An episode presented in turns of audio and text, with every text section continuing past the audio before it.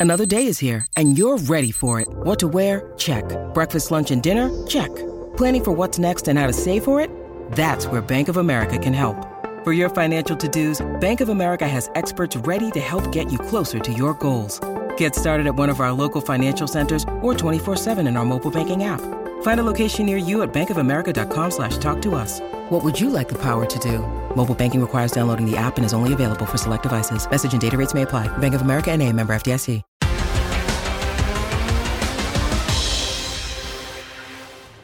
No tienen idea qué placer me da darles la bienvenida a la cascarita. Les deseamos que hayan pasado unas fiestas navideñas bien, que todavía les cierren la ropa, porque yo ando teniendo medio problemas con ese, en ese departamento, pero que sea un año lleno de bendiciones y salud. También para usted, señor Landero, sé que me da mucho gusto verlo otra vez. ¿Cómo está, señor Landeros? Bien, señor Laguna, la verdad que aquí mejorando la voz, no es por el Lupe Reyes, es el frío que azotó Los Ángeles. Sí, sí, sí, Eh, sí, pero ya se viene el clausura 2024, habrá nueva quiniela, se viene un torneo muy interesante, los refuerzos, ya puede ver, mejor dele usted, dele, dele, dele. Querétaro contra su Toluca, señor Landeros. El campeón América se estrena el sábado. El sábado va América contra. Visita aquí a Cholos, ¿eh? A Cholos. Ese mismo día también jugarán sus chivas. Ay, las chivas. Las chivas de Gago. ¿Las Gago Chivas o cómo son? Reciben La, a la- la Santos. gagoneta, la La gagoneta. Gagoneta. Muy bien. Recibe a sus santos, señor. La mecánica del torneo será igual a la del torneo Apertura 2023. 17 fechas, tendremos el play-in, habrá Sí. Tendremos los semis, eh, la, la- la- la- gran final. eh, acceden al play-in los clubes que ocupen los lugares del 7 al 10 de la general. Bueno, entre los partidos más llamativos, el clásico. Se jugará el 16 de marzo en la fecha 12. Monterrey y Tigres chocarán en la fecha 15. América y Pumas se enfrentarán en la 16. Chivas y Atlas cierran con broche de oro el torneo en la 17. Imagínense que busquen calificar. Sí, sí, sí. Y ojito con los banquillos, porque hay cambios. Beñá, Beñá, Beñá. San José llega Atlas, Fernando Gago a las Chivas. Martina Selvia al Cruz Azul, está Jorge Baba, a León, Gustavo Lema, el auxiliar de muchos años del Turco Mohamed, es el nuevo mandamás en Pumas, y Renato Paiva en su regreso al fútbol mexicano con mis diablos. Haga el honor de iniciar la ruleta. Vamos con la señor Landeros. ¿Qué equipo, en su opinión, se reforzó mejor? Ay, ay, ay. A ver, es que creo que hay equipos que con uno o dos jugadores se reforzaron muy bien, ¿no? El caso de Monterrey con Brandon Vázquez, que lo veo bastante bien. El caso de sus Pumas con Funes Mori, para mí es el mejor fichaje que han tenido en los últimos 10 años. Desde el campeonato con Palencia y Dante López en la delantera, este es el mejor fichaje que han tenido en 10 años, en 20 torneos. América nada más el Chicote Calderón. Entonces yo por eso voy a decir Cruz Azul. Cruz Azul es el mejor reforzado porque llega el Toro Fernández, se me hizo un dineral el que pagaron por él, 11 millones, tuvo mejor torneo Memo Martínez y creo que eh, te- terminó saliendo el más caro de todos. Parabelli eh, es un tipo que conoce muy bien eh, Anselmi, que lo trae de Independiente del Valle. Y en la línea baja, pues tienes a Piovi, que pues yo asesorándome con nuestro racinguista número uno, Julián Arredondo, me dice que no, no, no, un fenómeno, un fenómeno. Claro, vamos a claro, ver, vamos claro. a ver.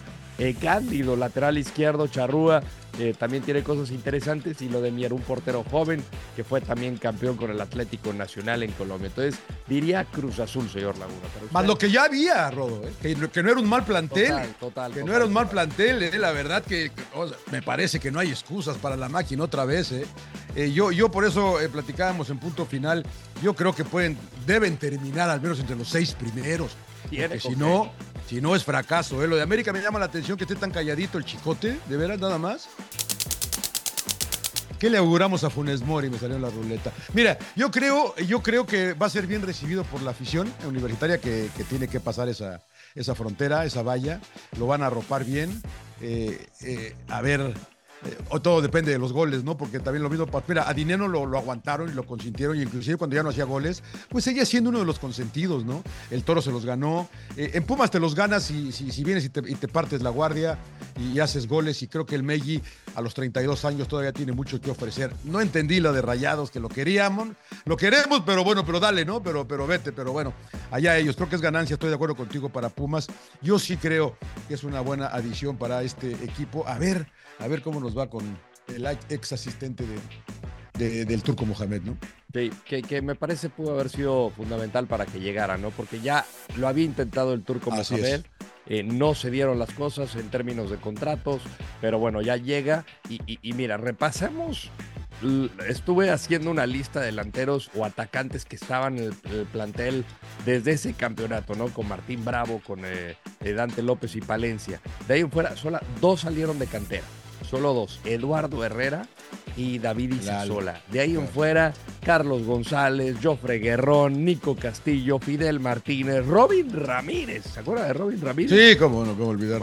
Tito Villa, que tenía un buen paso en el fútbol mexicano, no le fue tan bien. Este, llegó el Chuco Sosa, o sea, eh, Dineno por eso yo digo que los últimos 10 años este ha sido el mejor. Sí, sí, yo creo que va a rendir. Todavía tiene mucha, mucha, eh, mucho fútbol que ofrecer. Va a depender mucho también de los jugadores por las bandas quien lo acompañen, pero a mí me parece que es un gran acierto de parte de él. Y que el chino no sienta que tiene que hacerlo todo él, ¿no?